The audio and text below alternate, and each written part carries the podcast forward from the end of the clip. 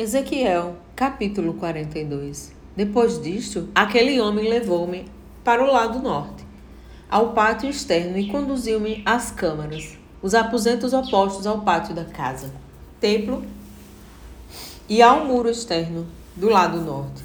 O edifício, uh, cuja porta dava para o norte, media 100 côvados largos para a construção, isto é, cerca de 50 metros de comprimento com 25 metros de largura, tanto na seção que ficava a 10 metros de distância do pátio interno, quanto na seção oposta à calçada do pátio externo.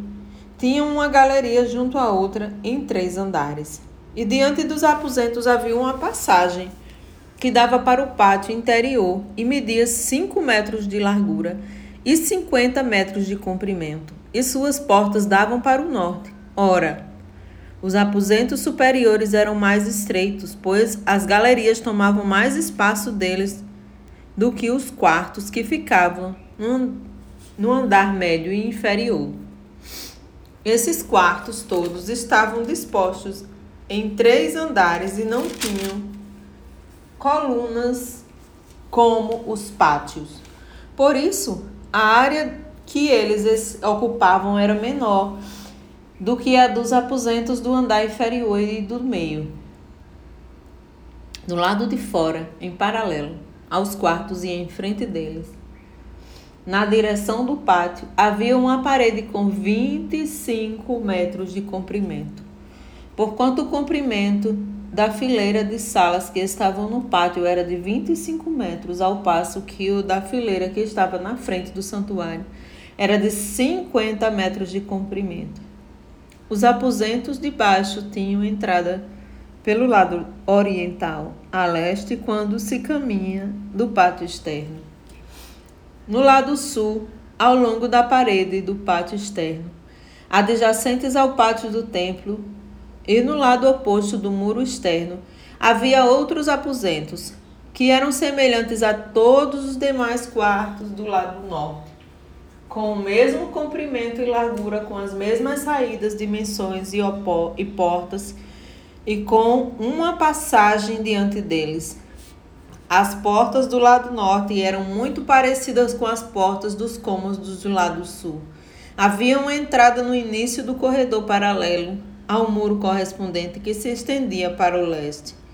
E havia uma entrada para estes aposentos. Em seguida, aquele homem que me explicou os cômodos do norte e do sul, que dão para o pátio do templo, são santos.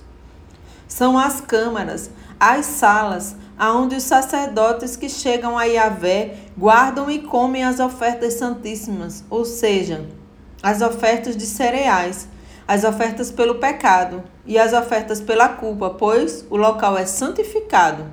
Então, quando os sacerdotes entraram nos recintos sagrados, só poderão ir para o pátio externo após trocar de roupa, guardando em seus aposentos suas vestes santificadas ao ministério, pois elas são santas.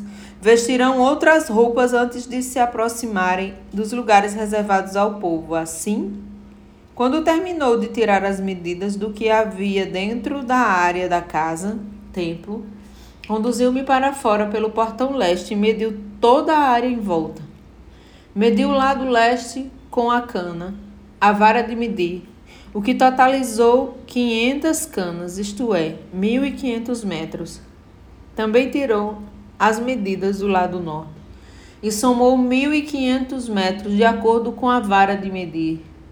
Mediu ainda o lado sul e também apurou 1.500 metros, isto é, 500 réguas. Depois, o homem dirigiu-se para o lado do ocidente a oeste e o mediu também. Totalizou 500 canas, isto é, 1.500 metros.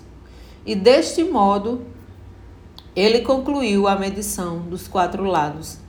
E havia um grande muro em torno da área com 500 varas de medição de comprimento e 500 de largura. E este muro servia para fazer separação entre o que era santo e o que não era.